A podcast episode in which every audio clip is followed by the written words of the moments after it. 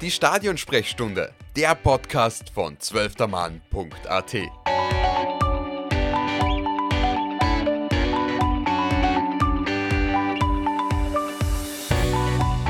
Hallo und herzlich willkommen, liebe Hörerinnen und Hörer, zu einer weiteren Ausgabe der Stadionsprechstunde. Heute haben wir uns gedacht, passend zum Ligastart beziehungsweise generell zum Saisonstart äh, wollen wir ein bisschen über Sturm Graz und Red Bull Salzburg reden. Es hat sich ja doch wieder einiges getan. Und das mache ich natürlich nicht alleine, sondern mit meinem Kollegen Tobias Kurakin. Hallo. Hallo. Ähm, ja, wir haben eh vorher gerade schon ein bisschen über Sturm Graz geredet in der Vorbesprechung sozusagen. Ähm, vielleicht steigen wir da gleich wieder ein. Ähm, Champions League Quali gegen PSW Eindhoven. Da war ja was, oder Tobi? Ja, da war was. Ich kann mich noch sehr gut erinnern, äh, die Europa League-Saison vor zwei Jahren hat Sturm eine relativ schwere Gruppe erwischt mit äh, PSV, mit Real Sociedad und mit dem AS Monaco. Und PSW Eindhoven, Heimspiel, war tatsächlich das erste Spiel, was sie wieder im Stadion war, nachdem die Pandemie sozusagen es wieder erlaubt hat. Und es war ein super Spiel. Es war wirklich eine coole Stimmung. Es waren zwei gute Mannschaften. Nur eine war damals ganz klar besser, nämlich PSV Eindhoven. Sie haben 4 zu 1 gewonnen und Sturm hat ja im Nachhinein eigentlich nicht wirklich eine Chance gehabt. Also ich kann mich erinnern, mit Stankovic es 2-1 eingeköpfelt hat, haben wir noch gesagt, ah, da geht jetzt was ja, na, nichts ist gegangen. Also PSW dann doch eine Nummer stärker. Aber ich finde, seitdem hat sie ein bisschen was getan bei den Grazern und ich bin einigermaßen optimistisch, dass wenn ich in zwei Wochen oder knapp eineinhalb Wochen eigentlich wieder im Stadion bin, eine deutlich engere Partie sehe. Aber nicht nur bei Sturm hat sie seitdem viel getan oder generell ähm, bei den Grazern habe eine positive Entwicklung hingelegt reden wir ganz konkret einmal über deine Mannschaft, über Red Bull Salzburg. Da hat es ja im Sommer den einen oder anderen Umbruch gegeben. Hast du alles schon verdaut? Ähm, ja, man muss ja sagen, dass sie bei Salzburg generell immer sehr viel tut, meistens halt auf Spielerseite und jetzt eben ähm, ja, bei den Funktionären oder Funktionärseite ähm, hat ja gut angefangen sozusagen mit Christoph Freund, der zu Bayern München gehen wird. Ähm, Sportdirektor dort ist ab 1. September. Und er dann eigentlich wenige Tage, ich glaube, fix war es dann einen Tag vorm Ligastart in Alltag, dass Matthias Jeißle nach Saudi-Arabien gehen wird, was auch äh, ja, eine Überraschung war. Ähm, ich kann mich nur erinnern, als ich das Gerücht zum ersten Mal gesehen habe, habe ich gedacht, dass das irgendeine Football-Manager-Simulation ist oder so. Aber ja, es hat sie dann bewahrheitet, ist eigentlich dann doch relativ schnell gegangen. Und ähm, ja, was ja dann vor kurzem erst auch noch dazugekommen ist, äh, ÖFB Cup Austria Salzburg gegen Red Bull Salzburg ist natürlich auch nochmal ähm, ja, ein Schmankerl, sage ich mal, für den Salzburger Fußball. Jetzt hast du aber nur mit der Aufzählung der Fakten ein bisschen herausgewunden. Jetzt mal ganz ehrlich, Jeißle weg, Freund weg, tut das nicht ein bisschen weh? Ich würde sagen, mehr auf jeden Fall, äh, also mehr tut es weh bei Christoph Freund. Also der Abgang von Christoph Freund ist, ähm, glaube ich, etwas bitterer. Ich glaube, äh, wie sie Jeißle verabschiedet hat, war jetzt nicht so die 1A. Also er hat sie jetzt nicht so 1A präsentiert, sage ich mal, und keinen guten Eindruck hinterlassen, wenn man so will. Ähm, ja, Christoph Freund, der Abgang ist natürlich schon schmerzhaft. Also ich glaube, wir wissen alle, wen er nach Salzburg geholt hat die letzten Jahre, also welche Spieler. Und äh, ja, das Du, Stefan Reiter, Christoph Freund hat auch sehr gut zusammengearbeitet. Die letzten, ich glaube, sieben Jahre äh, waren es. Und man hat aber, denke ich, einen guten Ersatz mit Bernhard Seon Buchner, der, glaube ich, auch jetzt schon 13 Jahre im Verein ist. Ähm, ich glaube, der hat da auch ein bisschen was mitbekommen aber ja, ähm, ich glaube, das ist auch mit jetzt eben auch mit dem neuen Trainer Gerhard Struber gerade so eine Phase, wo man dann wahrscheinlich erst in zwei, drei, vier Monaten sehen wird, wie es dann genau ausschaut, wo, also in welche Richtung es genau geht.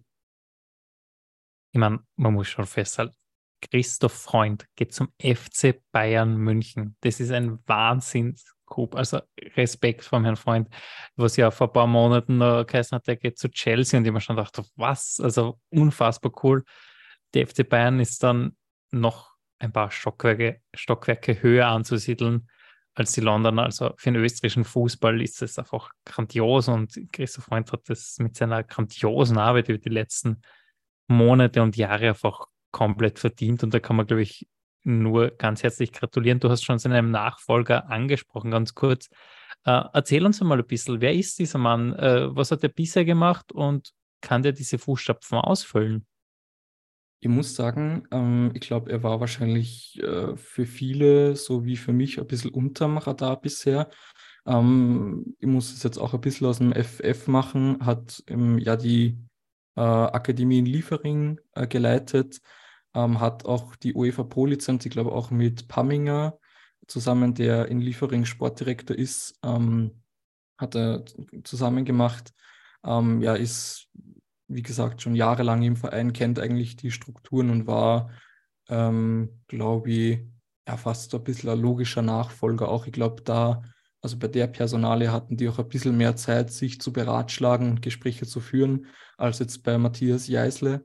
Ähm, und ich denke, dass der die, diesen Weg, diesen Salzburger Weg, wie es ähm, oft genannt wird, auch einfach konsequent weitergehen wird und ähm, ja, wahrscheinlich viel verändern unter ihm wird sich jetzt nicht, würde ich mal schätzen. Aber wie gesagt, man kann es wahrscheinlich jetzt noch nicht so gut einschätzen, weil er eigentlich erst mit 1. September offiziell dann seine Tätigkeit aufnimmt.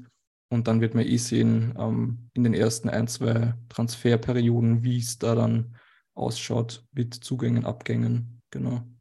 Du hast es angesprochen, der ist langjährig im Verein tätig. Ähm, er kennt die Spieler, erkennt aber vor allem dieses System Red Bull und Red Bull Salzburg sehr gut. Das ist sicher bei so einem Verein noch viel, viel wichtiger, als wenn man bei anderen Vereinen anheuert, oder?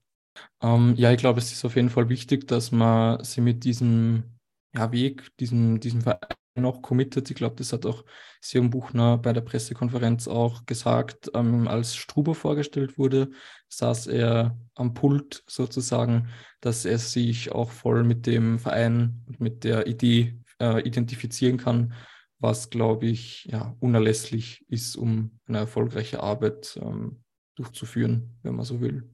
Du sprichst da, glaube ich, was ganz Zentrales an, weil korrigiere mich, wenn ich falsch liege. Mir ist vorkommen, Matthias Geißler hat das nicht hundertprozentig getan. Also es hat schon in den letzten Monaten gegen Ende der Meisterschaft schon ein bisschen immer wieder Unstimmigkeiten gegeben äh, an diesem, äh, wenn nicht sogar ein bisschen leichte, seichte, leise Kritik an diesem Weg, mit jungen Spielern zu arbeiten. Matthias Geißler, glaube ich, hat das nicht immer wahnsinnig gut gefallen. Bin ich da falsch informiert oder siehst du das ähnlich? Ja, man hat schon das Gefühl gehabt, ähm, was ja für Salzburg untypisch ist, dass da irgendwas in die Öffentlichkeit ähm, dringt, wenn man so will. Ähm, da ist die Message Control, ähm, wenn man das so sagen kann, sehr, sehr gut und sehr scharf. Ähm, ja, aber man hat schon das Gefühl gehabt, ich glaube, nach dem Aus in Rom in der Europa League in der Zwischenrunde ähm, war es dann auch so, dass Jeißle gesagt hat, dass man vielleicht zu jung war, falls ich das jetzt richtig in Erinnerung habe, gefährliches Halbwissen. Ähm, aber ich glaube, da hat es auch ein bisschen Kritik sozusagen gegeben. Und dann natürlich nach der Meisterschaft, ähm, ich glaube, da sind dann auch so Worte gefallen wie, es wurden uns äh, Steine in den Weg gelegt. Das war ein bisschen kryptisch. Ähm, hat natürlich auch angespielt auf die Verletzungen, aber wollte dann äh, nicht näher ins Detail gehen. Und ja, man hat es dann, glaube ich, auch gemerkt bei dem äh, oder rund um den Abgang, dass das einfach nicht so wirklich stimmig war. Ich glaube, es war dann schlussendlich so, dass am Freitag das Abschlusstraining war für das Alltagsspiel und die Verantwortlichen rund um Christoph Freund mussten sich dann vor die Mannschaft stellen und ähm, eben ihnen erklären, dass der Trainer weg ist, weil er eben schon bei den Saudis äh, bei Al-Ali im Trainingscamp, die auch in Österreich sind, war.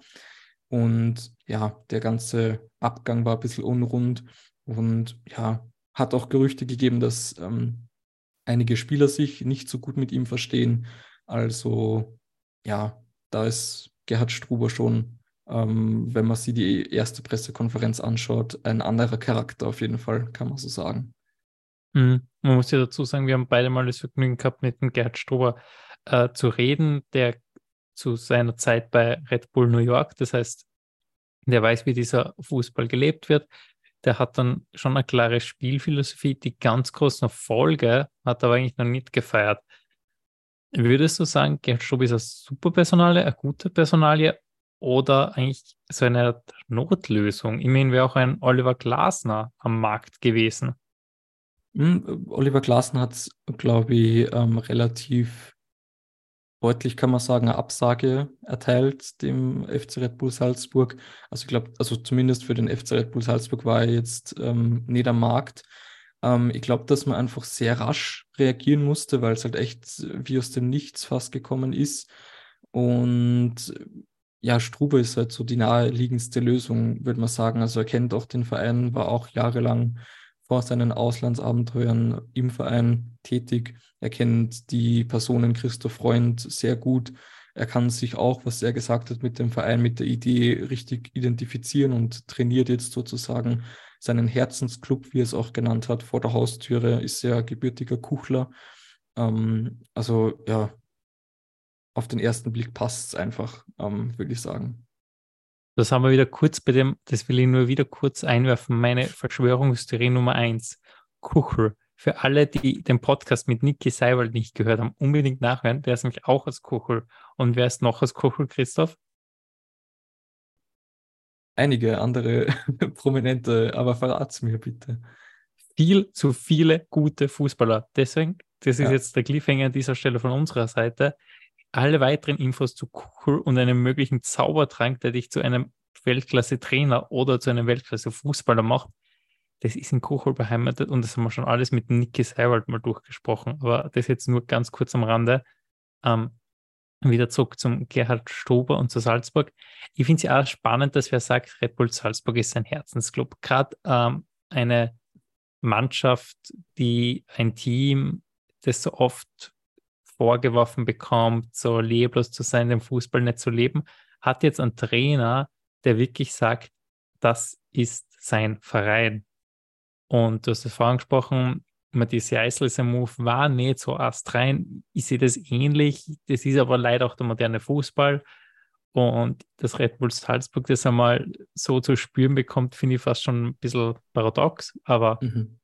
Wobei man vielleicht sagen kann, dass es aus Vereinsseite natürlich nicht der astreine Move war. Aus persönlicher Sicht oder aus Jeisles Sicht, ich glaube, jeder fängt zum Überlegen an, wenn er eine zweistellige Millionensumme im Jahr verdienen kann. Also ja, es war halt der Zeitpunkt für den Verein mehr als unglücklich, würde ich sagen. Und ist dann natürlich immer noch die Frage, ob man in Saudi-Arabien wohnen will und äh, ja, mit diesem Land in Verbindung ja, gebracht werden will. Also, auch, auch das will ich wirklich ja, aber im Endeffekt geht es halt ums Finanzielle, wenn man nach Saudi-Arabien geht. Und ich glaube, da fängt halt echt jeder um, also mit dem Überlegen an, ähm, ob man das machen soll, ein Jahr, zwei Jahre als junger Trainer dorthin gehen und eigentlich für immer ausgesorgt haben. Also, ja. Der große Vorteil, den Matthias Jeißler jetzt in Saudi-Arabien hat, er kann alle Fehler machen, die Julian Nagelsmann beim FC Bayern gemacht hat und deswegen rausgekommen ist.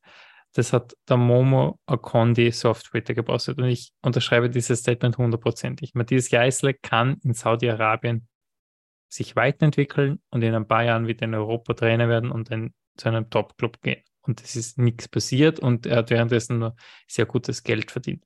Die andere Frage, die du ganz klar aufwirfst, was sehr berechtigt ist, will man wirklich nach Saudi-Arabien gehen? Also, hm. das ist moralisch, kann man das natürlich diskutieren. Ähm, scheinbar spielt das da jetzt keine übergeordnete Rolle. Wir wollen uns euch jetzt nicht da hingehen entwickeln, aber was schon auffällig war, unter Matthias Jeißle hat Red Bull Salzburg einen anderen Fußball gespielt als unter Jesse Marsch. Ähm, Gerhard Strober hat schon ein bisschen angekündigt, okay, er will jetzt wieder attraktiveren Fußball spielen. Schafft Gerhard Strober das? Hast du den Fußball unter Matthias Jeißle weniger attraktiv gefunden, weniger erfolgreich war er definitiv nicht, wenn man allein auf den Punkteschnitt schaut. Ich glaube, es war auf jeden Fall das erste Jahr unter Matthias Jeißle sehr effizient und sehr erfolgreich und er hat es, glaube ich, sehr gut geschafft, die Defensive vor allem zu stabilisieren.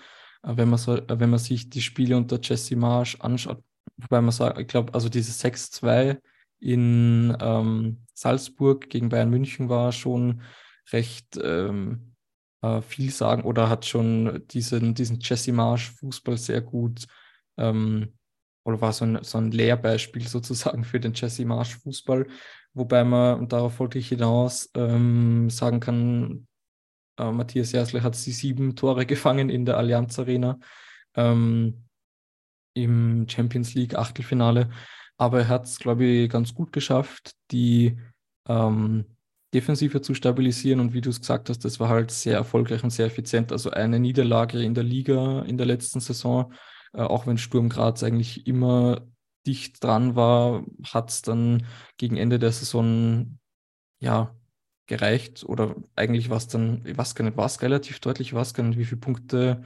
Vorsprung Salzburg dann genau gehabt hat. Es war spannend, aber es war dann im Endeffekt wie zu erwarten, sage ich mal. Also in diesen ähm, Knackpunktspielen in, in Graz zum Beispiel oder dann eben auch in Salzburg. Ähm, das hat Jäsle und seine Mannschaft haben das souverän runtergespielt, wenn man so will. Ähm, fußballerisch war es dann aber teilweise, finde ich, schon ein bisschen eindimensional, ähm, ein bisschen wenig Rotation. Also man hat sehr viel an dieser äh, im 442 äh, festgehalten. Ähm, ja, es ist dann noch so ein bisschen einfach diese diese, diese Gier vielleicht verloren gegangen oder dieses Element, wo man halt dann im Stadion sitzt und sich denkt, boah, das ist einfach geil zum Zuschauen. Das ist ein bisschen verloren gegangen, was man sich ja in Salzburg wünscht, dass man ins Stadion geht und irgendwie ein Erlebnis hat. So. Ähm, vielleicht nicht jeder, aber das ist, glaube ich, so von der Vereinsseite so ein bisschen das, was man erreichen will, ähm, dass die Fans zufrieden und unterhalten sozusagen heimgehen. Ähm, ja, und ich bin gespannt, ob das Gerhard Struber gelingt. Er hat es auf jeden Fall anklingen lassen bei der Pressekonferenz. Ähm, ich glaube, er hat doch wahrscheinlich, also ich muss sagen, ich habe jetzt Barnsley und die New York Red Bulls jetzt nicht so genau verfolgt, aber er hat, glaube ich, ähm, überall tiefen Fußball gespielt, mit dem WRC auch international sehr gut realisiert. Also ähm, ist jetzt bei dem Club, wo er auch das Spielermaterial zur Verfügung, zur Verfügung hat, das Vertrauen. Ähm, ja, bin gespannt, was da rauskommt, auf jeden Fall. Lustigerweise haben wir jetzt relativ viel darüber geredet, wie sich Salzburg auf der Trainerbank, auf der strukturellen Ebene verändert hat. Du hast das im Eingang angesprochen, bei Salzburg ändert sich immer viel. Und jetzt haben sie auch ein paar Spieler verabschiedet. Der Niki Seiwald, über den wir gerade geredet haben, der ist weg. Und auch Philipp Köhn ist weg. Äh, Scheschko ist weg. Adamo ist weg. Ist, sind das schlimme Ausfälle für Salzburg? Kann man die kompensieren? Bisher hat man es immer geschafft zu kompensieren und zumindest die Liga zu gewinnen. Schafft man es auch diesmal? Ich glaube, das wird sie wahrscheinlich weisen, ähm, wie jede Saison. Ähm, es hat auch Stefan Reiter, der Geschäftsführer, angesprochen, dass die Aufgabe von Red Bull Salzburg ist, dass man erst gar nicht die Hoffnungen aufkommen lässt, ähm, dass die anderen Mannschaften sozusagen in der Saison oder nach einem Umbruch eben ähm, ja, die Salzburger ein bisschen ähm, zwingen oder ja, bezwingen können, wenn man so sagen kann. Ähm, ja, sie, äh, wie gesagt, also jede Saison werden eigentlich drei, vier, fünf Stammspieler abgegeben. Ähm, ich bin gespannt. Philipp Köhn ist äh, eine spannende Personalie. Der war ja letzte Saison überragend, vor allem international. Und spannend finde ich auch, dass es so ausschaut, dass Alex Schlager jetzt einser Torhüter wird ähm, was ja vorher, also bei der Verpflichtung nicht so unbedingt ähm, rausgeklungen ist. Ähm, ich bin auf jeden Fall gespannt auf einen weiteren Neuzugang, Mats Spitztrup, ähm, von dem äh, bin ich echt äh, überzeugt. Schon jetzt irgendwie hat mir ähm, in den Spielen schon ganz gut gefallen, ist glaube ich auch perfekt oder prädestiniert für diesen Red Bull Fußball mit seiner Laufleistung und ja, ich glaube, der Rest wird sich so ein bisschen weisen. Ich finde, man hat im Sturm schon sehr viel Qualität verloren. Adamu Scheschko ähm, hat auch Uma Diakite abgegeben, der bei Liefering hauptsächlich gespielt hat. Spielt jetzt bei Stade Reims in der äh, Ligue 1. Also vorne ist schon ein bisschen Qualität verloren gegangen und man kennt äh, die Salzburger Verletzungsproblematik. Fernando äh, Seku Korte ist jetzt auch wieder angeschlagen verletzt. Äh, der Neuzugang Peter Radkow auch. Also das wird noch spannend, wie sich das ähm, entwickeln wird, würde ich sagen. Ja, du darfst ganz sicher gespannt sein, weil der SK Sturm ist, glaube ich, diesen Sommer vielleicht noch näher gerückt. Vielleicht reden wir ein bisschen über meine Grazer. Ja, sehr gerne, sehr gerne. Ähm, du hast es hier angesprochen, noch näher gerückt. Ähm, vielleicht bleiben wir gleich bei den Spielertransfers. Ähm, spannender Name, Simon Vlodacic, ich hoffe, ihr habt das richtig ausgesprochen, im Sturm geholt als Ersatz, kann man das so sagen, für Emanuel Emega, äh, wo mit, äh, mit dem Emega-Transfer Sturm auch wieder ähm, in Dimensionen vorgedrungen ist, ablösetechnisch, die auf jeden Fall beachtenswert sind für Österreich. Ähm, wie hast du gesehen oder wie siehst du die Transfers vom SK Sturm in diesem Sommer? Also zunächst mal zu der Aussprache von Vlodacic. Ich glaube, am polnischen Namen, egal wie du ihn aussprichst, du sprichst ihn falsch aus. Wodacik oder Lodacik kann auch komplett anders sein. Einigen uns auf Vlodacic. Ähm, ich finde diesen Transfer total spannend, weil du hast jetzt gesagt, es ist der Ersatz für Emega. Ist er eigentlich nicht. Er ist eigentlich der Ersatz für Yeti. Das heißt, der SK Sturm wird wahrscheinlich noch einen weiteren Transfer tätigen und einen Stürmer mit Tiefgang holen. Ähm, da bin ich sehr gespannt. Andi Schick hat gesagt, Emanuel Mega gehört zu den Top 3 Stürmern Europas, was Tiefgang angeht. Ich glaube, darüber kann man, glaube ich, trefflich streiten und ein paar würden vielleicht widersprechen. Ich mache das jetzt an der Stelle einfach mal nicht. Emanuel Mega war super. Ähm, Emanuel Mega war mir dann doch vor dem Tor ab und an zu inkonsequent. Ähm, hätt, den hätte ja Sturm noch gut getan oder halbes Jahr, der hätte dann ein paar Tore geschossen. Vielleicht, vielleicht hätte er sich aber auch verletzt. Ähm, der Transfer war wieder mal grandios und da kann man wirklich nur sagen, Dani Schick ist einfach ein Gott in Schwarz-Weiß mittlerweile. Äh, irgendwann werden sie denn eine Statue bauen und vollkommen zurecht. Der macht scheinbar einfach alles richtig.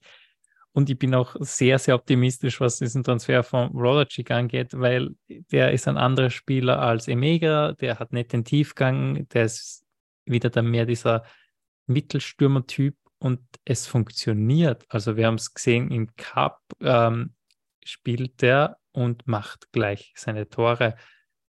Und das, oder gegen die Austria in der Bundesliga, der spielt und macht sein Tor. Also das ist Wahnsinn. Und ich glaube, so kann es weitergehen. Jetzt möchte ich nicht zu übereifrig sein und Wunderdinge von ihm erwarten. Er ist auch am 2021.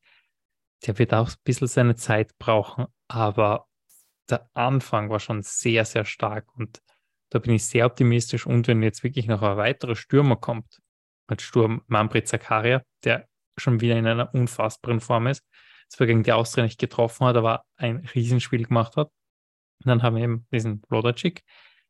Ähm, da habe ich jetzt eh schon genug gelobt. Dann hat man immer Mofusine, der eigentlich der Spieler mit Tiefgang ist, aber auch in, einer, in ein paar anderen Situationen ein bisschen braucht, um sich zu entwickeln.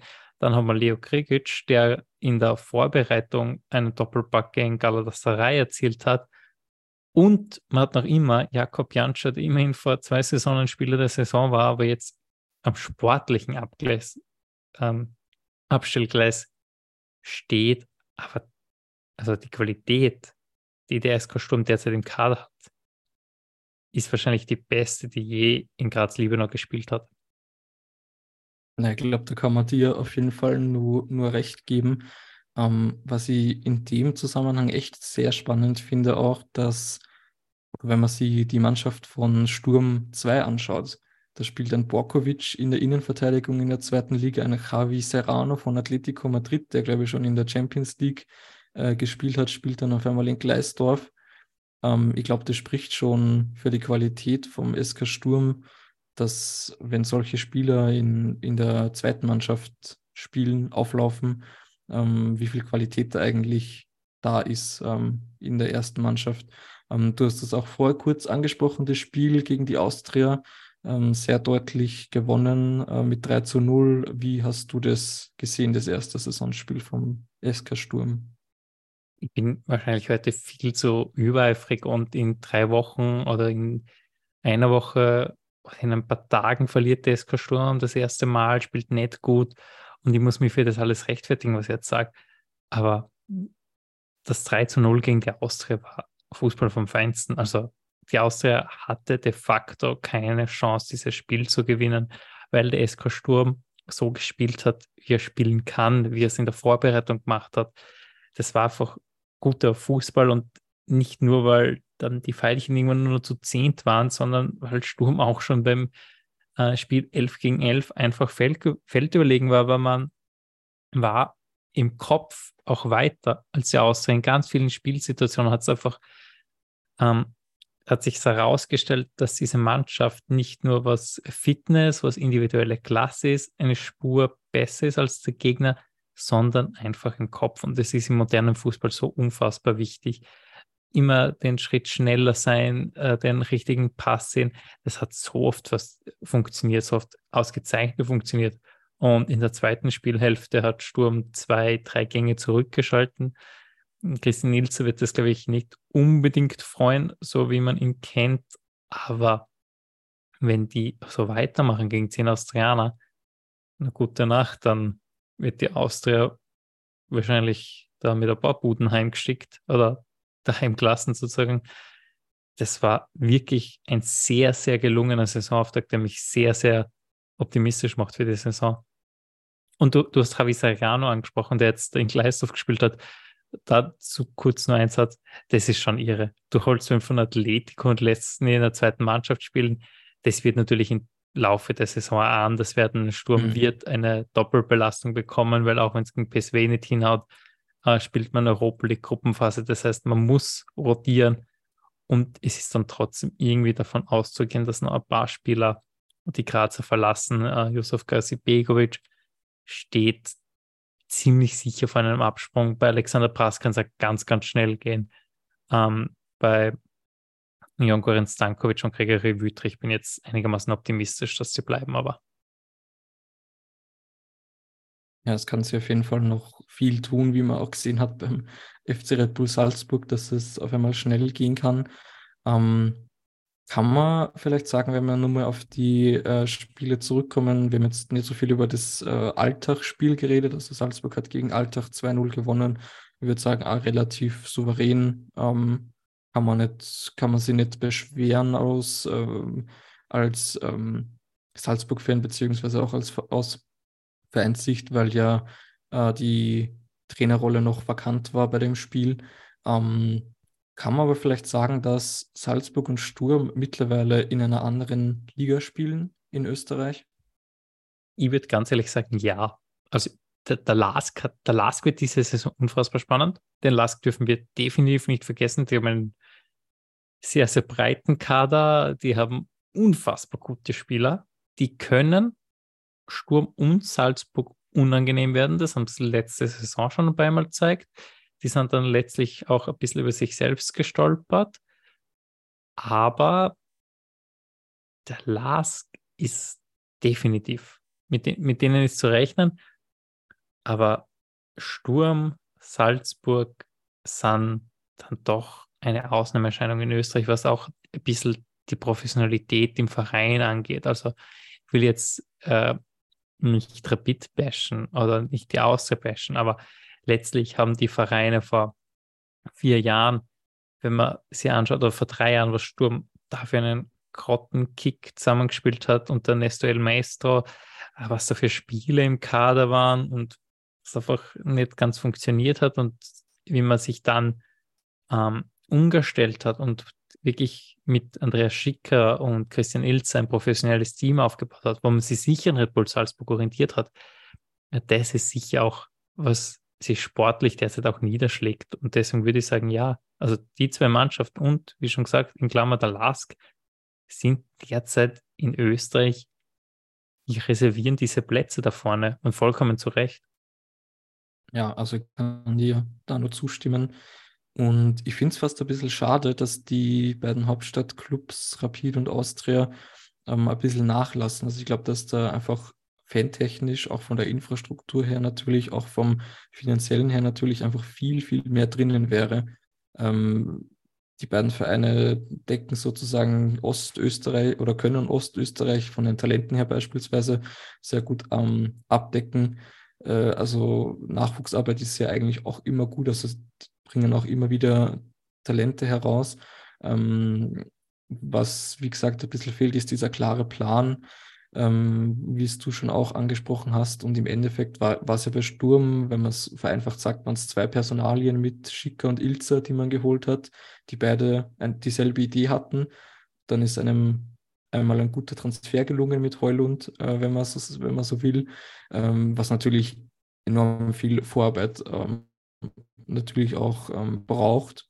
Aber äh, man hat dann die finanziellen Mittel, dass man diesen Weg weitergehen kann und sie eben Step by Step hocharbeitet und irgendwie fehlt so dieser Moment oder dieser Transfer oder auch die Personalien eben bei den beiden Hauptstadt, Hauptstadtclubs. Es fehlt so ein bisschen. Ähm, ja, also man kann es, denke ich, schon so sehen, dass Salzburg und Sturm die Liga so ein bisschen abgehängt haben, auf jeden Fall. Der Lask ähm, sie so auf dem dritten Platz so ein bisschen einzementiert und ähm, ja, da hinten, dahinter ist ein bisschen offen. Ähm, wenn man sie, wenn man äh, schon so Richtung Tabellentipps äh, sie orientiert, sozusagen. Genau, dahinter um, ähm, ist dahinter ja. ist sehr offen. Ähm, ich will nur was ganz kurz zu den Hauptstadtclubs mhm. ähm, sagen. Ich kann mich noch erinnern, im Jahr 2021 war Didi Kübauer Rapid-Trainer und der SK Sturm hat über den Winter Kelvin Jeboa verpflichtet. Jetzt ist Jeboa nicht so eingeschlagen wie Heulund oder Emega, wobei die waren meiner Meinung nach sogar ein bisschen auf einer Augenhöhe.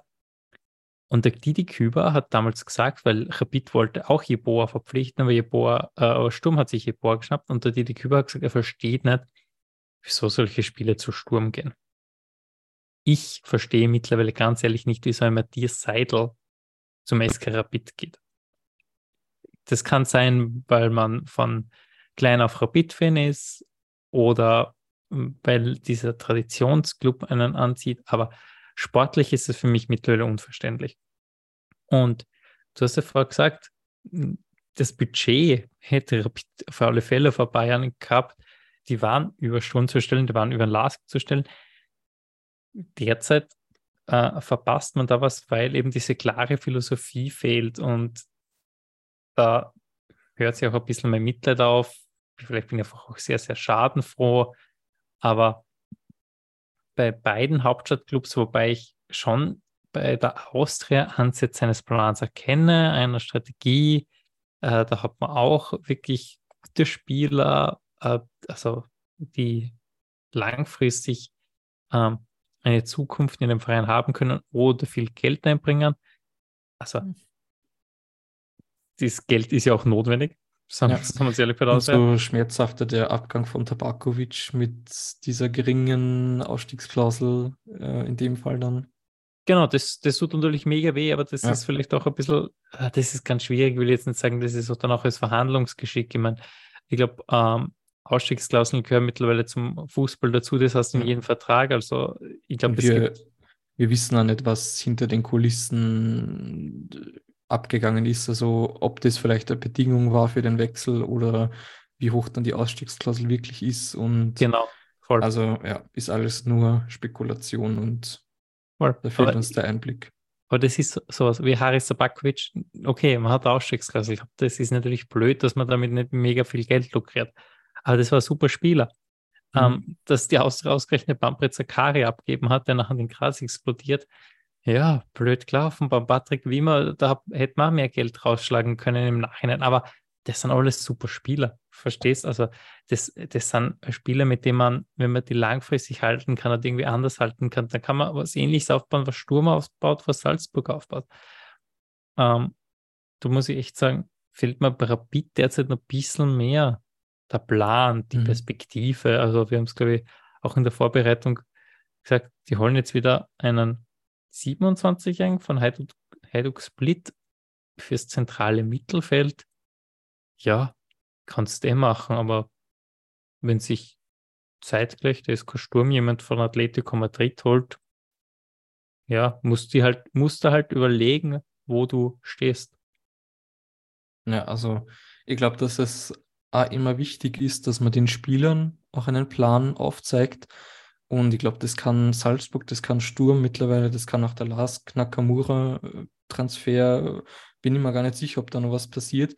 Aber wenn du als Spieler siehst, dass du von der österreichischen Bundesliga oder von Sturm Lask Salzburg ähm, in die Top 5 Ligen wechseln kannst, dann ähm, bei Rapid fehlt mir auch echt so ein bisschen dieser, ähm, dieser, also da ist dieser Gap einfach zu groß. Also, ja, wenn man sich anschaut, beim FC Red Bull Salzburg wechselt ein Ergänzungsspieler mit Bernardo in die deutsche Bundesliga und bei Rapid sind es dann halt so die Top-Spieler, die einen dann noch ähm, äh, wirklich abgehen. Ähm, ja, wie gesagt, der, der Abstand, die Lücke ähm, ist aktuell noch ziemlich groß, aber ähm, für mich wäre es ehrlich gesagt wünschenswert, wenn sie es schaffen, diese zu schließen, weil ich glaube, dass das Fanpotenzial, also allein schon, also es, ich muss sagen, wenn man im Rapid-Stadion sitzt und die Spieler einlaufen und die, der Block West eben richtig motiviert ist, richtig jubelt, diese Stimmung aufzusagen, muss ja oder ist ja für ein Spiel eigentlich was richtig Cooles. Und wenn man dann auch noch Erfolg hat äh, als Verein, wenn man internationale Spiele hat, ähm, vielleicht Europa League, sogar